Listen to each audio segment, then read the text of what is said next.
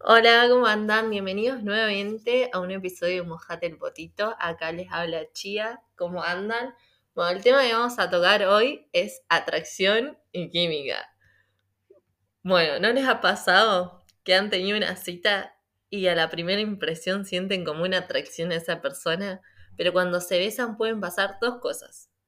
Una, que sientan algo que no pueden explicar como una chispa que encendió todo o perder la atracción que tenían al principio.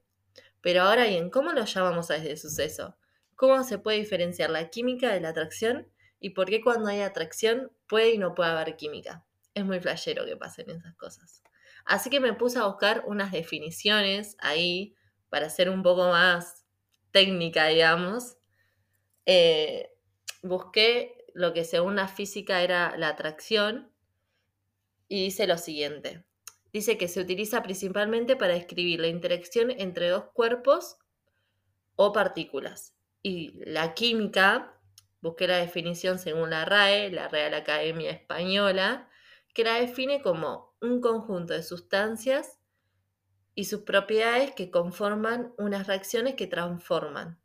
O también, que es lo que me gustó más esta definición, porque es la que con la que voy más a ir, que es eh, una relación o una conexión íntima, especial, entre dos, más, entre dos o más personas, especialmente en un ámbito emocional o sentimental.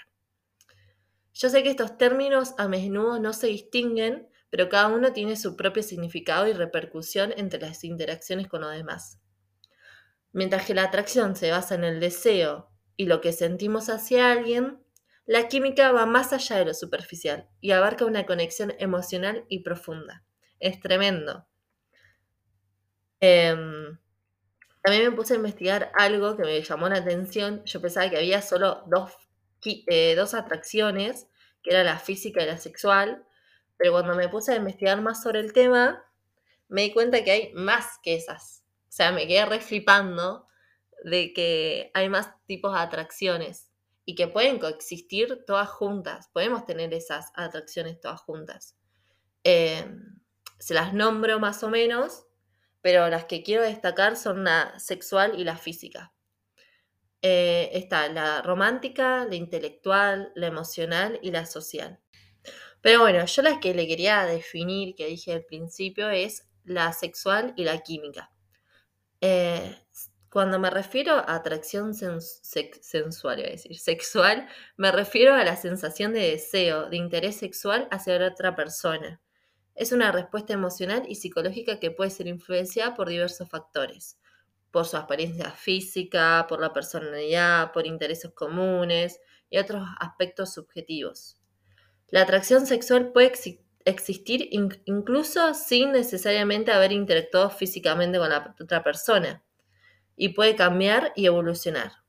Por otro lado, la química es una conexión especial que a menudo es inexplicable, que se experimenta entre dos o más personas, tanto a nivel emocional como físico. Se descubre una sensación de conexión profunda, una resonancia mutua y una compatibilidad. La química puede incluir tanto la atracción sexual como otros aspectos. Esto obviamente se lo estoy leyendo y se nota que se lo estoy leyendo, porque saqué definiciones, para ser más técnica, de, de unos libros que vi y ahí Google ah, me ayudó bastante también.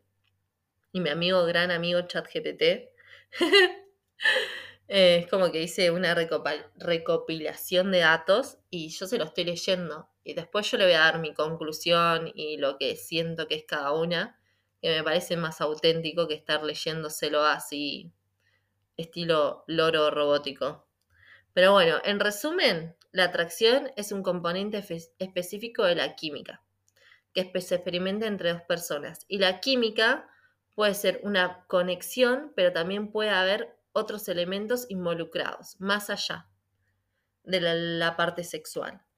O sea, es una locura la química porque no es lo mismo que la atracción, claramente estamos viendo. Bueno, como puede haber, puede haber primero atracción y después puede haber química, sí.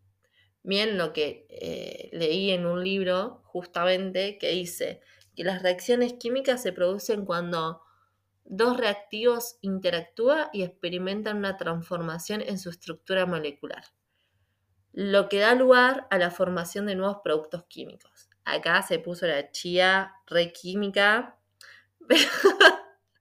redefiniciones químicas, pero bueno, a lo que quiero decirles es que sí puede haber primero atracción y después química. ¿Por qué? Como también puede haber solo atracción y química no. Eso también puede ser posible. Pero bueno, ¿por qué puede haber atracción y después química?